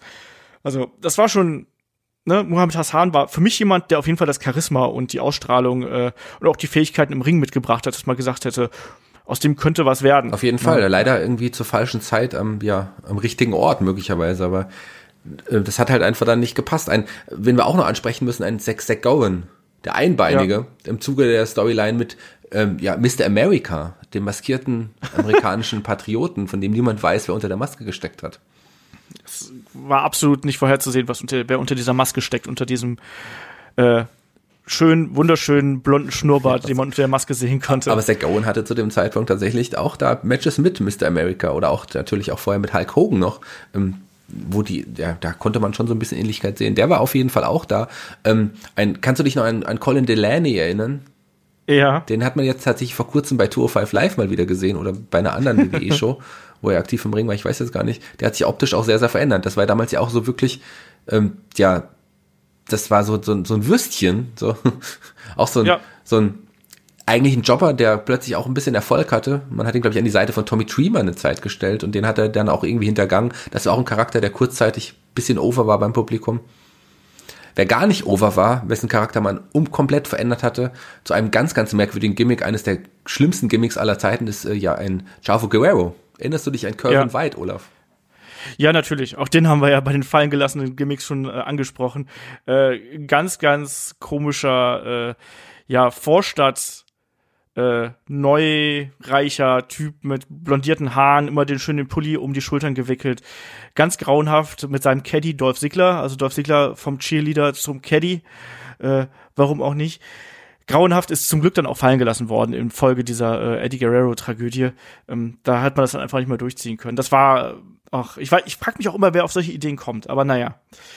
Äh, also auf jeden Fall, da gab es dann auch eben relativ viel Blödsinn. Da gab es ganz viel. Du äh. hast, du hast Nathan Jones angesprochen. Es gab die Bashams, es gab die Hardthrops, es gab Oh, ganz an die Haare. Das war auch keine gute Zeit fürs äh, Tag Team Wrestling, das muss man auch mal sagen. Ne? Das war keine gute Zeit fürs Tag Team Wrestling bei WWE, weil das hat einfach damals auch gar keine Rolle gespielt, so in dem Sinne. Das waren häufig zusammengewürfelte Tag Teams oder dann auch teilweise so Teams, wo man sich gefragt hat, so warum sind die überhaupt da? Ja, so in dem Sinne. Ne? Das waren ja reine, ja, das waren keine ernstzunehmenden Gimmicks. Im Grunde ist es ein ähnliches Problem, was man heute in der Tag Team Division hat, weil die Tag Teams sind ja auch eher eher wirklich Clowns, als dass man sie wirklich dann ganz äh, wirklich ernst nimmt im Moment aktuell. Also man hat mit Revival und den Authors of Pain bei War ansonsten wirklich nur reine Comedy Tag Team Gimmicks.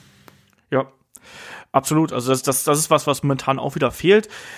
Ich glaube, wenn du dir mal gerade bei SmackDown da so ein bisschen drüber schaust, da hast du noch genug Tag Teams, aber bei Raw ist es eben eine Katastrophe derzeit. Da weiß man nicht genau, was man damit anfangen soll. Ähm, damals war es ja eben auch diese äh, Problematik, dass man einfach auch dann ja zwei Brands gehabt hat. Man musste irgendwie äh, Tag Teams einbauen, aber es hat dann irgendwie dann doch nicht funktioniert, weil äh, da auch nicht das Interesse da war und man hat hier im Endeffekt auch immer noch das große Talent oben gehabt und man musste gar nicht so die Undercard so füttern, weil man konnte immer noch sagen, hey, wir haben oben die großen Main Events stehen, ne? Und oben die die äh, Leute ziehen eben die Crowd und die Leute ziehen die Zuschauer, auch wenn damals schon die äh, Zuschauerzahlen auch schon auf dem äh, absteigenden Ast gewesen sind, natürlich da auch in Folge von äh, Internetstreaming und solche Geschichten ist ja damals dann auch langsam aufgekommen, dass die Leute sich das eben anderweitig besorgt haben. Ich übrigens auch. Also ich habe damals auch per Tape Trader mir die ganzen Tapes besorgt. Ähm, und das war einfach äh, nicht unbedingt notwendig, dass man da gutes Tag Team Wrestling äh, aufgefahren hat. Ähm, lass mal doch über so ein paar, paar Fäden vielleicht sprechen, ein paar Matches, die uns da einfallen. Ne? Wir haben schon ja, Ich würde gerne dann tatsächlich noch mal ein paar Namen erwähnen, die ich irgendwie jetzt äh, hau raus, im Vorfeld zu Good Question, die ich auch total verdrängt habe. Ich habe zum Beispiel, Rob Conway hatte da auch so eine Single-Push in der. Zeit zum Beispiel, der, der, der überhaupt nicht funktioniert. hat. Simon Dean kam da hoch. Der war auch irgendwie aktuell. Ein Wrestler, den ich irgendwie optisch total cool fand, aber so im Nachhinein betrachtet überhaupt nicht mehr verstehe, warum ich den so gut fand, war zum Beispiel ein Heidenreich. Der kam ja auch in der Zeit irgendwie raus, wie man, das sind so Wrestler, die man heutzutage irgendwie vergessen hat, aber das war schon, war schon irgendwie eine witzige Zeit. Also, so, wenn man das betrachtet. Also, das ist auch ein bisschen so der, der Flair tatsächlich, der Attitude Era, der auch hier rüber geschwappt ist. Also wirklich trashige Gimmicks, seltsame Wrestler, die man zum Glück teilweise vergessen hat. Ja, und auch eben teilweise auch so merkwürdige Bündnisse mehr oder weniger. Also wir hatten auch noch viele Fraktionen natürlich, was haben wir gerade schon angesprochen, egal ob es Spirit Squad, äh, Rated RKO natürlich, was irgendwie nie zu so einem richtigen Payoff geführt hat, äh, die Generation X, wir hatten äh, natürlich dann auch die McMahons, dann auch teilweise mit Big Show verbandelt und ähm, ganz viele anderen Kram. Also das war auch noch so mal so eine Zeit, wo man äh, viele Bündnisse gehabt hat, auch Mexiko, haben wir gerade schon angesprochen. Das Kabinett, ja, das hatte ich von angesprochen. Genau. Kenzo Suzuki, den habe ich auch total vergessen. Der Ach war Gott. irgendwie auch eine in der Zeit sehr aktiv. Auch ein, ja, oft ein Wrestler, den man irgendwie wirklich, wirklich, wirklich vergessen hat, irgendwie zum Glück. Also, oder ganz wichtig, ganz wichtiger Wrestler der Zeit, ein Gene Snitsky. ich habe gerade, wenn du Kenzo Suzuki nennst, muss ich sofort an René Dupré denken. Genau, dieses, dieses Team der beiden miteinander dann später auch. René Dupré ist auch ein Wrestler, den ich jetzt, den hätte ich jetzt auch erwähnen können. Ja, stimmt. Seltsame Zeit auch. Aber, ähm, wie, allem, wie, wie gesagt, trotz allem hat es unglaublich viel Gutes gebracht. Also die Zeit ist wahrscheinlich mit, vielleicht, wenn man das so will, für die heutigen Verhältnisse prägender, als es die Attitude Era vielleicht war. Ja, weil es eben so ein bisschen den Übergang gebildet hat. Ne? Ähm, zugleich ist es dann aber auch so, dass du eben, äh, ja, es, es ist aber eben nicht so viel daraus hervorgekommen. Also so, man hat die Lehren, die man quasi aus Attitude and Aggression Era ähm, äh, gezogen hat, die hat man aber irgendwie jetzt schon wieder vergessen. Das ist, glaube ich, so die äh, das Hauptproblem. Und ich habe jetzt aus heutiger Sicht so ein bisschen den Eindruck, als hätte sich WWE so ein bisschen auf seinem Polster damals ausgeruht. Also diesen Polster auf, auf, äh, aus aufgebauten Stars mhm. und hätte dann, hat dann irgendwann vergessen, äh, neue aufzubauen. Und das ist in der heutigen Zeit jetzt eben das Problem. Ne, wenn du dir jetzt mal, um mal auf so ein paar Fäden zu sprechen zu kommen, also jetzt ganz, ganz kurz, wenn du dir mal so Leute anschaust, wir haben schon ein paar Sachen angesprochen, ne, Eddie Guerrero gegen JBL, du hast Triple H gegen Shawn Michaels angesprochen, ähm, auch einen, einen Edge gegen John Cena hatten wir schon, Brock Lesnar gegen Undertaker. Das sind alles Fäden, die waren damals monumental und solche Leute, da zehren wir heute noch von. Das finde ich so merkwürdig. Weißt du, noch heute schreien wir, hey, Shawn Michaels, ja, so ein letztes Match fände ich ja ganz cool, ne? Äh, Triple H sehen wir heutzutage immer noch mal wieder, ne? Brock Lesnar haben wir immer noch. Es ist schon merkwürdig, dass diese Fehde, dass diese, äh, nicht diese Fehde, diese Ära seit zehn Jahren vorbei ist und trotzdem noch so viele Leute von damals den Einfluss auf heute haben, oder? Ja, weil man es einfach heutzutage in den letzten zehn Jahren dann nicht mehr wirklich geschafft hat, wirkliche Topstars aufzubauen. Man zerrt noch aus den Stars von damals. Ähm, und das ist dann wirklich ein großes Manko. Also ich glaube, das ist auch einer der Hauptgründe, warum es die WWE aktuell auch bei den Fans und generell auch so schwer hat. Es fehlen einfach die neuen wirklichen Topstars. Man durch dieses 50-50-Booking schafft man es einfach nicht, die Wrestler ernsthaft zu glaubwürdigen, langfristigen Main-Eventern aufzubauen. Also man hat ja das Potenzial. Man hat mit Seth Rollins, man hat Finn Baylor möglicherweise eine Zeit auch Leute gehabt, die äh, man hätte wirklich würdig in den Main Event stellen können. Absolut, ja. Ähm, aber es hat eben dann irgendwie, weiß ich, es ist, es ist so schwer zu erklären, weil man, weil irgendwie man steckt ja da A nicht drin und B äh, kann man sich eigentlich als Fan darüber nur ärgern so in einer gewissen Art und Weise, ne, dass diese, wir haben es letztes Mal im letzten Podcast ja schon angesprochen, dass da diese Kreativlosigkeit äh, einfach so einhergeht. Da passiert nicht viel und äh, in der damaligen Zeit äh, war es dann wirklich so, dass es passierte immer irgendwas und man hatte man hatte nicht so oft das Gefühl, dass man da als Fan so ein bisschen ja an der Nase rumgeführt wird. Lass uns mal noch so ein paar Match-Empfehlungen aussprechen, Shaggy. Welche Matches sollte man sich anschauen aus dieser Zeit? Was man auf jeden Fall gesehen haben sollte, meiner Meinung nach, ist ähm, das Match ähm, äh, Shawn Michaels gegen Kurt Angle. Das ist ein unglaubliches Match. Das ist ein Match, was ich mir tatsächlich heutzutage immer noch gerne anschaue, weil es einfach zwei Ausnahmekünstler sind. Ähm, Shawn Michaels, der Allstar quasi gegen Kurt Angle, der für mich mit der Star der Zeit irgendwie dann war. Ähm, das ist ein geiles Match einfach. Total technisch auf höchstem Niveau. Ja, das äh, stimmt absolut auch. Sowas wie ähm, Kurt Angle gegen Chris Benoit vom äh, Royal Rumble äh, 2004, glaube ich, muss das gewesen sein. Äh, ganz, ganz großes Ding auch. Dann, also wenn man jetzt keine Probleme mit Chris Benoit Matches hat, muss man sich auch WrestleMania 20, den Main Event, äh, nochmal anschauen und solche Geschichten. Ähm, man kann sich eigentlich so ziemlich alle Money in the Bank Matches aus der Zeit muss man sich eigentlich nochmal anschauen, weil äh, die machen auch unfassbar viel Spaß einfach. Ne? Ähm, ja, auch die Matches von Mick Foley, den wir heute auch, äh, der auch in der Zeit ja auch wirklich auch nochmal eine, eine tolle Phase hatte. Äh, Matches von Mick Foley gegen Randy Orton oder bei, bei Backlash 2004 war das. Oder das Match Mick Foley gegen, gegen Edge, also dieses Mixed Match zum Beispiel, wo es den Flug gab durch den brennenden Tisch. Also das sind Matches, die man auch gesehen haben sollte. Genau, das war dann bei ECW One Night Stand damals, äh, beim genau, zweiten. Beim zweiten One Night Stand, ja. Genau. Äh, auch wenn wir da schon sind, da muss man, auch wenn es kein so großes Match gewesen ist, sollte man sich auch den, äh, das Match zwischen Rob Van Dam und John Cena von ECW One Night Stand 2006 anschauen. Das ist vor allem wegen der Stimmung natürlich äh, Richtig. Ja, das geil. war, das, das, da passierte was Unglaubliches.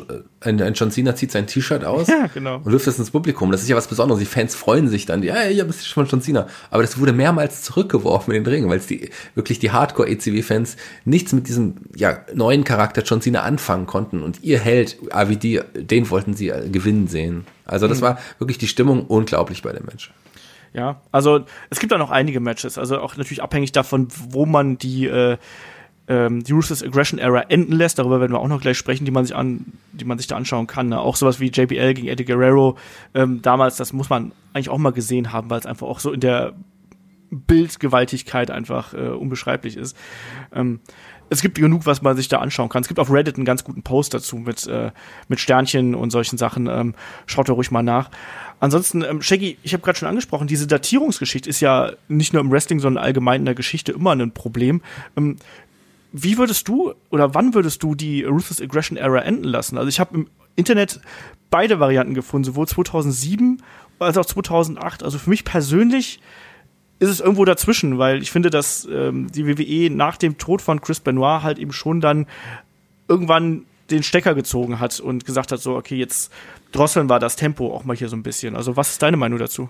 Ja, schwierig zu sagen. Also wenn, man kann das nicht genau datieren. Es war quasi ein fließender Übergang im Laufe des Jahres 2007 in 2008, dass man auch da die Gewaltsachen ein bisschen zurückgefahren hatte. Ähm, also man kann es sehen, wie man will. Man kann es natürlich, wenn man es fest datieren will, dann muss man 2.8 nehmen, weil ich glaube September 2.8 war die erste War-Sendung mit dem PG ähm, vorne und äh, das war dann quasi der, auch der Start der PG-Ära. Genau. Wenn man das als festen Startpunkt äh, und Ende nehmen will, dann schon. Ansonsten war es tatsächlich eine Art fließender Übergang. Man hat das schon alles ein bisschen zurückgefahren, um halt in die PG, äh, äh, um halt das PG zu bekommen für, für die Shows. Also und von daher, wenn man so will, also ich würde sagen, 2018 mit dem Start der ersten PG-Sendung ja. war es offiziell dann wirklich vorbei. Genau, aber ich glaube auch schon, dass dieser Einschnitt von, durch den Tod von Chris Benoit und diese ganze Geschichte, ich glaube, dass das schon nachhaltig auch das Programm damals noch verändert hat und dass das äh, den Vibe auch innerhalb der Shows dann eben verändert hat und man dann eben diesen Übergang gebraucht hat, bis man dann gesagt hat, so, wir sind jetzt ein bisschen konservativer, als das vorher der Fall gewesen ist und wir drosseln das Tempo. Und auch da, ne, wenn man das 2008 nimmt, das bedeutet, wir haben schon zehn Jahre PG. Also so im Vergleich, wir hatten, wir hatten so vier Jahre Attitude Era, wir hatten so sechs Jahre PG, äh, sechs Jahre äh, Ruthless Aggression und jetzt haben wir auf einen Schlag über zehn Jahre schon PG Era. Und irgendwie ich weiß nicht, es müsste eigentlich mal wieder was anderes her, oder?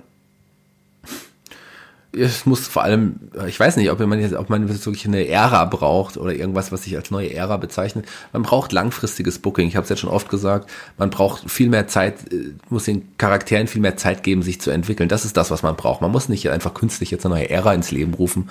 Man muss sich einfach mehr Gedanken beim Booking machen. Und das ist das, was wir brauchen. Mhm. Und wenn du jetzt vergleichen müsstest, ähm, was ist denn für dich interessanter gewesen? Attitude oder Ruthless Aggression? Weil du hast ja gesagt, du hast es ja fast vergessen, dass es sowas wie Ruthless Aggression überhaupt gegeben hat. Ja, ich habe es tatsächlich fast vergessen, aber ähm, ja, das hat beides so sein. Das, bei, bei, der, bei, bei der Attitude Era war ich ja noch ein bisschen jünger. Das hat noch mehr so diesen nostalgischen Hintergrund. Jetzt bei der Ruthless Aggression war ich ja dann schon mal fünf Jahre reifer. Ähm, ich glaube, prägender für, für, für das Wrestling, für die WWE ist tatsächlich ähm, die, die Ruthless Aggression Zeit. Ich würde mich jetzt nicht zwischen den beiden entscheiden wollen ich, und sage, das ist jetzt besser. So, das, das kann ich nicht sagen. Das sind Geschmäcker, sind verschieden. Beides hatte so seine Vor- und beides hatte auch seine Nachteile. Ja, also ich glaube, dass das Ruthless Aggression Era auch mit so Leuten, wir haben jetzt gar nicht erwähnt, da gab es natürlich auch noch so den, den Aufstieg von einem äh, Chris Jericho natürlich, wir hatten auch noch äh, einen Christian dazwischen und wie sie nicht alle heißen, also Shelton Benjamin. Ähm, das war schon eine ganz, ganz interessante Zeit, ne? Die auch Bukati, so Bukati, der hat ja auch eine gute genau. Zeit gehabt in der Zeit zum Beispiel. Ja, auch wenn ich Bukati nie mochte, muss ich mal äh, wieder dazu sagen. Aber nichtsdestotrotz, also ähm, da war schon vieles dabei und ich würde so im Nachhinein also ich muss auch ehrlich sagen, wahrscheinlich, also von meinem Herzen her ist natürlich Attitude Era geht natürlich irgendwie über alles, weil es einfach so eine wilde Zeit gewesen ist. Aber so im Kopf, wenn ich das jetzt mal so Revue passieren lasse, hat eben auch die Ruthless Aggression Era ganz viel äh, Interessantes hervorgebracht. Und ich habe mir jetzt im Nachhinein auch nochmal gedacht, so, boah, eigentlich müsste noch mal so ein paar Sachen davon schauen. Weil ich habe es auch schon gesagt, ich habe ja so, so ein paar schwarze Löcher in meinem Gedächtnis und das fällt auch in viele Geschichten der Ruthless Aggression Era so ein bisschen rein. Ähm, ich weiß nicht, ich glaube, das ist einfach auch eine Zeit, die so ein bisschen unterschätzt ist, sagen wir es einfach mal so. Und insofern äh, glaube ich, dass man da auch ruhig nochmal äh, zurückgehen kann und nochmal gucken kann, äh, was das WWE Network da so alles hergibt. Genau, bei mir ist es ja auch ein bisschen so, ich sag's ja auch immer, ich habe so gerade in der Anfangszeit of the Question immer so auch so, so, so, ein schwarzes Loch in meinem Kopf. Ich weiß aber gar nicht ganz genau, woran das liegt und warum das so ist. Ähm, aber wenn ich so drüber nachdenke, kann es, glaube ich, sein, dass das die Zeit war, in der Entschuldigung, aber wenn ich so drüber nachdenke, kann es sein, dass das die Zeit war, in der ähm, die, glaube ich, in Deutschland die WWE aktuell oder zeitweise nicht im Fernsehen zu sehen war. Vielleicht lag es daran. Wenn einer unserer Hörer das genau weiß, kann er bitte in den Kommentaren mal drunter schreiben, ob das wirklich die Zeit war. Ich glaube, in der Zeit gab es äh, wenig WWE oder gar keine WWE im deutschen Fernsehen. Und dadurch habe ich das auch ein bisschen zumindest nicht sehen können. Ich bin ja sicherlich auf dem Laufenden geblieben, aber gesehen habe ich es dann wahrscheinlich in der Zeit nicht. Ja. Ich weiß auch gar nicht mehr. Ich kann mich halt nur daran erinnern, dass ich mir damals sehr, sehr viele Tapes gekauft habe und solche Sachen. Also es kann durchaus möglich sein. Aber ich muss eben auch zu meiner Ehrenrettung da sagen, dass ich auch schon WWE im normalen TV schon seit äh, Jahren nicht mehr verfolge, eigentlich, weil ich immer gesagt habe, das ist ein englisches Produkt für mich und ich kam da mit dem, mit dem Kommentar, so ordentlich der inzwischen auch ist, äh, kam ich dann auch irgendwann nicht mehr klar, muss ich dazu sagen. Ja, Ruthless Aggression auf jeden Fall eine Ära, die man durchaus noch mal äh, Revue passieren lassen sollte und wo man einfach noch mal einen Blick drauf werfen sollte.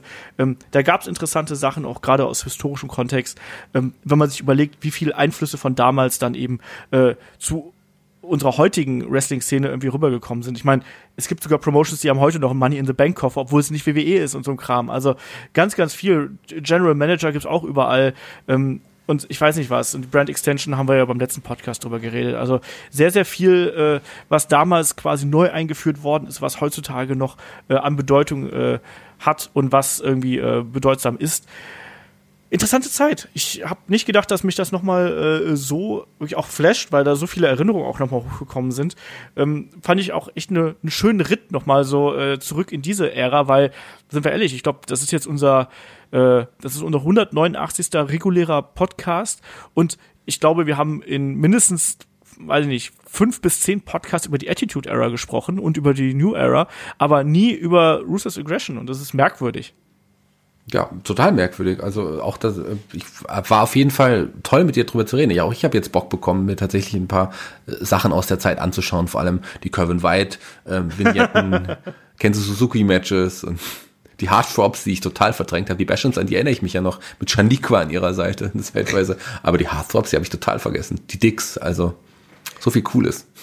Ja, äh, da, an die Dicks, da muss man äh, sich unbedingt dran erinnern. Ich weiß gar nicht, wie viele Matches hatten die? Drei? Mehr vier? als die Heartthrobs, glaube ich. ja, ich bin äh, gespannt, was du dann äh, beim nächsten Mal, dann gibt's dann äh, das, den großen Dick-Review, ja? Und mehr als Casey James. Casey James, oh mein Gott. Ja, ähm, ich würde sagen, wir machen hier einfach den Deckel auf den Ruthless Aggression Podcast drauf. Wir haben noch ein paar Fragen eingesendet bekommen. Wir haben diesen Podcast ja ein bisschen früher aufgenommen, deswegen äh, müssen wir da eine ganz kleine Fragenrubrik einschieben. Ähm, der Fabian hat uns ein paar Fragen noch äh, geschickt. Ähm, eine können wir nicht beantworten. Ähm, das schreibt dann nämlich, äh, also erstmal die allgemeine Aufruf. Ne? Natürlich, ihr wisst, wie ihr uns erreichen könnt. Ähm, fragen.headlock.de ist die zentrale E-Mail-Adresse. Ansonsten Facebook, Twitter, Instagram und YouTube. Einfach den Kram unter unsere Podcast äh, schreiben, dann bauen wir den Kram hier mit ein. Ähm, Fabian hat zum einen eine, eine Mail bezüglich des WXW Shotgun-Titels gestellt. Äh, ja, schwierig. Ähm, mein Problem ist, ich gehe heute Nachmittag jetzt zu dem äh, äh, zu den Shotgun-Tapings. Entsprechend werde ich dazu äh, nichts sagen können und nichts sagen wollen. Und ähm, er schreibt auch, eigentlich muss ja Bobby ganz bald den Titel verlieren.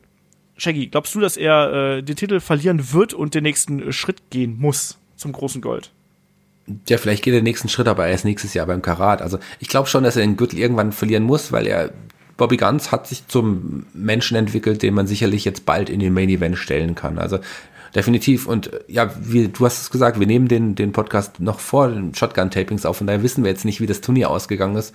Ähm, und es macht ja auch keinen Sinn, da jetzt zu mutmaßen. Also es gibt ja Favoriten und keine Ahnung. Was ich aber mal zu dem, zu dem Shotgun-Turnier sagen muss, was, was ein Mensch, der mich jetzt innerhalb des Turnieres irgendwie überzeugt hat, den, von dem ich gerne mehr sehen möchte, ist definitiv ein Veit Müller. Den finde ich total überzeugend. Das ist ein, ein Wrestler, der, aus dem man auch was Großes machen kann bei der WXW.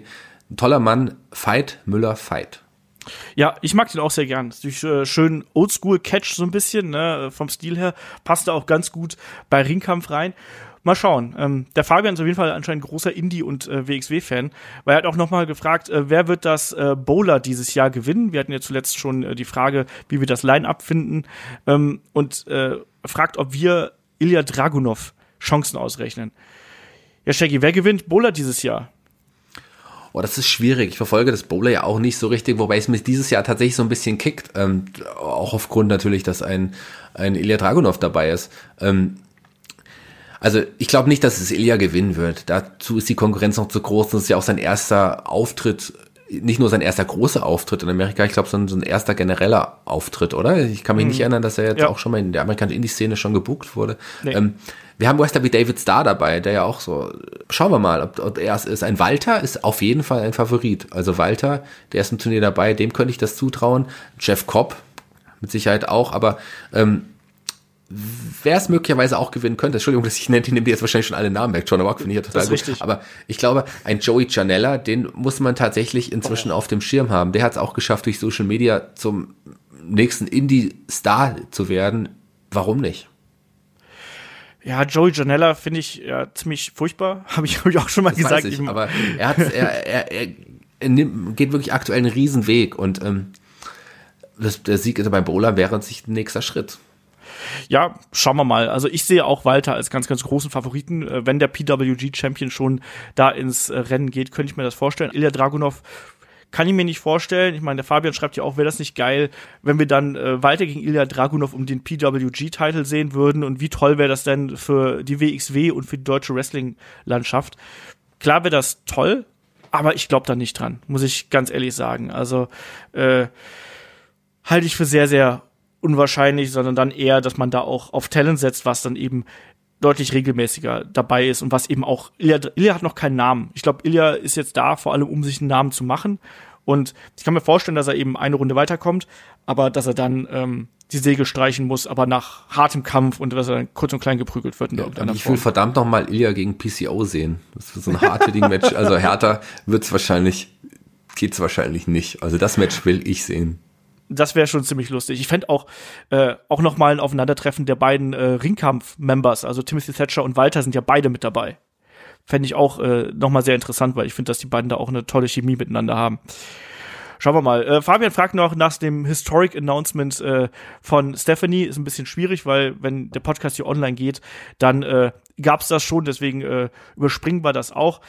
Ähm, wir können mal hier eine Tipprunde machen. So, Shaggy, was glaubst du, was wird's sein? Wird's der Damen-Only Pay-Per-View sein oder die äh, Women's Tag Team Titles? Möglicherweise beides, warum nicht? Ja. Also man braucht ja auch, wenn man einen reinen Damen-Pay-Per-View haben möchte, braucht man da ja auch ein paar zugkräftige Kämpfe und ein Turnier um den Titel, vielleicht mehr das mögliche Finale um die Tag Team, äh, Damen-Tag Team Gürtel wäre doch was. Das Finale von May Young Classic bei dem Turnier, äh, bei dem Großereignis wäre auch irgendwie was, könnte man zeitlich auch hinbekommen. Also ich würde mich tatsächlich freuen, ich bin gespannt, was es ist. Ähm, das ist, wenn es sowas ist, ist es natürlich historisch. Tag Team Gürtel gab es schon mal in den 80ern, ähm, Damen-Tag-Team-Gürtel, aber wäre trotzdem jetzt nach 30 Jahren ähm, trotzdem was Besonderes, die auch wieder zurückzubringen. Also ich finde es schon gar nicht so unspannend, wie es einige tun, weil für die Damen ist es auf jeden Fall wichtig, auch da den nächsten Schritt zu gehen. Ich habe halt echt auch, genauso wie der Fabian, ein bisschen Angst, dass das einfach zu viele Titel werden. Ich mag Cards nicht, wenn du quasi nonstop äh, Titelmatches äh, hast. Das finde ich nicht so attraktiv. Schauen wir mal. Ich kann diesen Schritt natürlich auf einer gewissen Weise verstehen, aber 100% überzeugen tut's mich jetzt nicht, vor allem weil ich auch finde, dass man es ja noch nicht mal schafft, äh, die Damen äh, alleine richtig gut aufzubauen und da wirklich eine Division aufzubauen. Ich finde, damit sollte man noch warten. Deswegen hoffe ich, dass das Historic Announcement einfach der äh, Women's Only Pay-per-View ist. Ja, aber wir haben, klar haben wir viele Gürtel, aber da macht jetzt der eine mehr oder weniger auch nichts aus. Also, ähm, ich, ich weiß, ich, ich verstehe eure Bedenken, aber ich, ich glaube, vielleicht schafft man es dann halt wirklich auch mit NXT-Damen wirklich einen Titel zu schaffen, ein, ein Tag-Team-Damengürtel, der auch über Brands, brandübergreifend verteidigt wird. Und das fände ich schon irgendwie in, interessant, sowas dann auch zu schaffen, weil ein Damen-Tag-Team-Gürtel für Ur und einen für SmackDown, das geht nun mal gar nicht. Also schauen wir mal. Ich würde lieber andere Gürtel, ich würde lieber andere Gürtel dafür abschaffen, als, als, äh, als diesen jetzt nicht zu bringen, weil die Damen müssen auch den nächsten Schritt gehen. Ja, ich tue mich da ein bisschen schwer, weil ich finde, das geht alles ein bisschen zu schnell. Ich glaube, man sollte da noch ein bisschen Aufbauarbeit leisten. Wir haben ja auch noch gar keine Teams in irgendeiner Form. Also von daher, ich glaube, man sollte da vielleicht lieber sagen, wir machen äh, erstmal einen reinen äh, Damen-Pay-Per-View. Das fände ich spannender als den äh, Tag-Team-Title. Ähm, dann fragt er noch, äh, was sind eure drei All-Time-Favorites Einzugsmusiken im Wrestling, Shaggy? Das ist natürlich sehr, sehr schwierig. Ähm, auf, mich auf drei zu begrenzen, ist, ist natürlich heftig. Also, Olaf wird wahrscheinlich die Musik des Ultimate Warriors nennen. Richtig. das, das habe ich mir gedacht. Ähm, ah, es ist schwierig, also weil die Musiken ja auch alle irgendwie was Besonderes haben. Natürlich, eine Zeit war es die von Steve Austin einfach so, das, das berstende Glas, das, das war einfach ein geiler Moment, wenn er immer, wenn er dann zum Ring kam. Das war, war richtig cool. Ähm, ich mochte ich mochte ich, damals die Musik von Bestien Bugger. Dieses Grunzen. Warum das fand ich immer was ganz Besonderes. Das ist zumindest ein Außenseiter-Tipp, sage ich mal. Ja, die Musik des Man's Man fand ich immer geil. Und jetzt sagst du erstmal noch mal was. Dann danach habe ich noch mal Zeit, mir Gedanken zu machen. Äh, ich sage Ultimate Warrior, ganz klar. Also das, da geht gar nichts dran vorbei. Ähm, ich finde die Musik von Christian finde ich super. Oh ja, Christians Musik ist, ich liebe die. Also Christian ist ja auch einer meiner All-Time Favorites. Die müsste ich eigentlich auch nennen, aber die ist ja jetzt schon genannt zum Glück. Genau. Und äh, ich nehme noch was aus Japan. Ich finde die äh, Musik von Kenta Kobashi habe ich damals äh, geliebt und die habe ich auch immer noch auf meinem äh, auf meinem Handy. Also wahlweise, wenn ich irgendwie, wenn ich mal Sport mache, höre ich sowas dann dabei oder äh, als Wegton oder sonst irgendwas. Und nach WrestleMania äh, 32, als ich da äh, in Dallas unterwegs war, hatte ich äh, als Lieblingsteam das von äh, Sami Zayn. Ja. Ja, das ist schon. Ja, die aktuellen Themes sind einfach auch wirklich großartig produziert. Also so, das ist, glaube ich, das ist das, was das Beste überhaupt, was die WWE, ähm, ja, was es zurzeit gibt, sind die Musiken quasi. Also im Vergleich zu Wrestling zu früher ist schwierig manchmal im Vergleich der Charakterentwicklung und der Charaktere und der Fädenbildung. Ist auch schwierig, das zu vergleichen mit früher. Aber die Musiken heutzutage sind fast alle durch die Bank weg einfach nochmal besser als die Musiken von früher, finde ich zumindest. Also noch mehr an den Charakter angepasst. Also früher war es ja so, man hat die Musik gehört und hat sich dann irgendwann für die Verbindung zu dem Charakter geschaffen. Aber ähm, die Musiken heute sind einfach wirklich, wirklich geil. Also ich mag zum Beispiel die Musik von Revival total gerne. Ich liebe diese Einzugsmusik. Ich mag auch die Musik von Alistair Black total. Also ich, ich kann keine dritte nennen. Wenn ich jetzt noch eine dritte nennen müsste, dann wäre es, glaube ich, die Musik von Mr. Perfect. Oh, auch eine gute Wahl natürlich. Ähm, ja, und er hat noch ein paar Entweder-Oder-Fragen gestellt, der gute Fabian. Äh, machen wir auch mal ganz schnell durch, Shaggy. Äh, Piledriver oder Elbow Drop? Elbow Drop. Piledriver. Äh, Miss oder Daniel Bryan? Puh, Daniel Bryan. Ja, Daniel Bryan. Letztes Match des Undertakers bei WrestleMania als Undertaker, also Deadman, oder als American Badass? Als Undertaker. Ja. Als, als Todgräber. Gegen Sting. Oh Gott. Äh, Killer Kelly oder Tony Storm? Killer Kelly. Ja. Äh, schließe ich mich an, auch wenn ich Tony Storm sehr, sehr mag. Ähm, Bret Hart oder Owen Hart? Schwierig. Also ich finde, Owen Hart ist, glaube ich, für mich tatsächlich der bessere Wrestler gewesen. Ich sag Bret Hart. Ich war nie ein Owen Hart Fan oder sonst irgendwas. Äh, so sehr ich seine Arbeit geschätzt habe, aber äh, er hat mich nie so in den Bann gezogen, wie es ein Bret Hart getan hat. Äh, Moonsault.de oder genickbruch.com. Ja, tut mir leid, aber ich bin alter Genickbruch.com-User. Äh, der Wheelman's Man, das war mein Nickname. da war ich fleißig in den Foren aktiv. Ich bin erst sehr, sehr spät zu Moonsault gekommen, habe bei Moonsault vielleicht zwei Sachen gepostet oder so. Ich glaube aber unter dem gleichen Nickname. Also beim, ganz klar, Genickbruch.com. Bei mir ist es moonsault.de, also das war immer so meine, meine eine meiner ersten Anlaufstellen, damals als auch gerade noch viele News gegeben hat. Da habe ich die Seite immer sehr viel angesteuert und war aber jetzt, ich war nie ein großer Forenschreiber, also weder bei Moonsault noch bei Genickbruch noch bei Power Wrestling oder sonst irgendwas. Das äh, habe ich nie gemacht. Ähm, aber lustig, ich hatte damals äh, in der Schule noch jemanden, der äh, bei Genickbruch mitgearbeitet hat, irgendwie, so im Kleinen, aber. Ähm, ansonsten haben wir noch weiter hier. Äh, Lesnar oder Reigns? Waynes. Ja, wahrscheinlich auch Reigns. Ähm, und Hardy Boys oder Edge und Christian. Edge und Christian. Tut mir leid, die Hardy Boys sind wahrscheinlich das Tag Team der Attitude Era, aber generell der WWE vielleicht das Tag Team Nummer 1, hm, könnte man so sagen. Aber ich bin großer Christian-Fan und Edge und Christian waren einfach genial zusammen. Bei mir sind es die Hardys. Also da ne, also ich mag beide. Ich habe auch an, an Edge und Christian sehr äh, lebhafte Erinnerungen, gerade an äh, den, die Week of Awesomeness Zeit und so, gerade diese geilen Backstage-Segmente. Aber ich glaube, ähm, Jeff Hardy hat auch äh, sehr viele Zeit meiner äh, meines Teenager-Daseins irgendwie geprägt und ich fand den äh, super und äh, war da auf jeden Fall ein größerer Fan von als äh, Edge und Christian. Deswegen sind es bei mir die Hardys. Jo, dann würde ich sagen, äh, sind wir an dieser Stelle durch mit äh, dem aktuellen Podcast. Wie gesagt, wir machen jetzt äh, knapp zwei Wochen Pause, kommen dann zum SummerSlam wieder. Da gibt's dann die Preview und die Review. Wenn ihr uns gerne schreiben möchtet, dann äh, gerne an fragen.headlock.de. Ansonsten äh, Twitter, Facebook, Instagram sind wir überall als headlock.de vertreten. Da bin ich auch immer noch äh, ja, für jede Schweinerei zu haben, also schreibt da gerne. Ansonsten, wenn ihr uns dann doch noch irgendwie hier unterstützen möchtet, könnt ihr es natürlich gerne tun. Es gibt bei Patreon und bei Steady, auch da unter headlock.de zu finden. Äh, Shaggy und ich haben zuletzt äh, zwei Ausgaben der Helden aus der zweiten Reihe äh, fertiggestellt. Einmal äh, natürlich den Fallen Angel Christopher Daniels und dann noch ein Manager-Special zu Bobby the Brain Heenan. Schaut da gerne äh, bei Patreon und bei Steady vorbei, da gibt's reichlich Zeug von uns.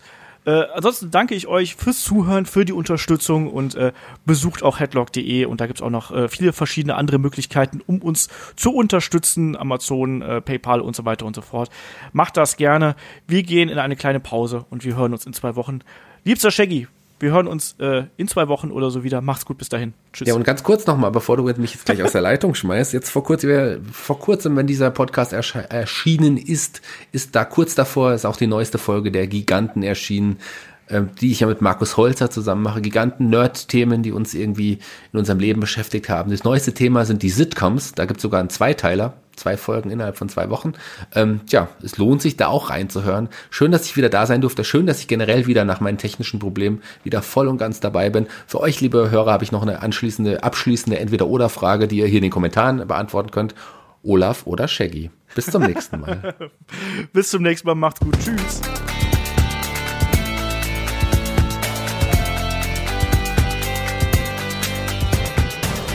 Headlock, der Pro Wrestling Podcast.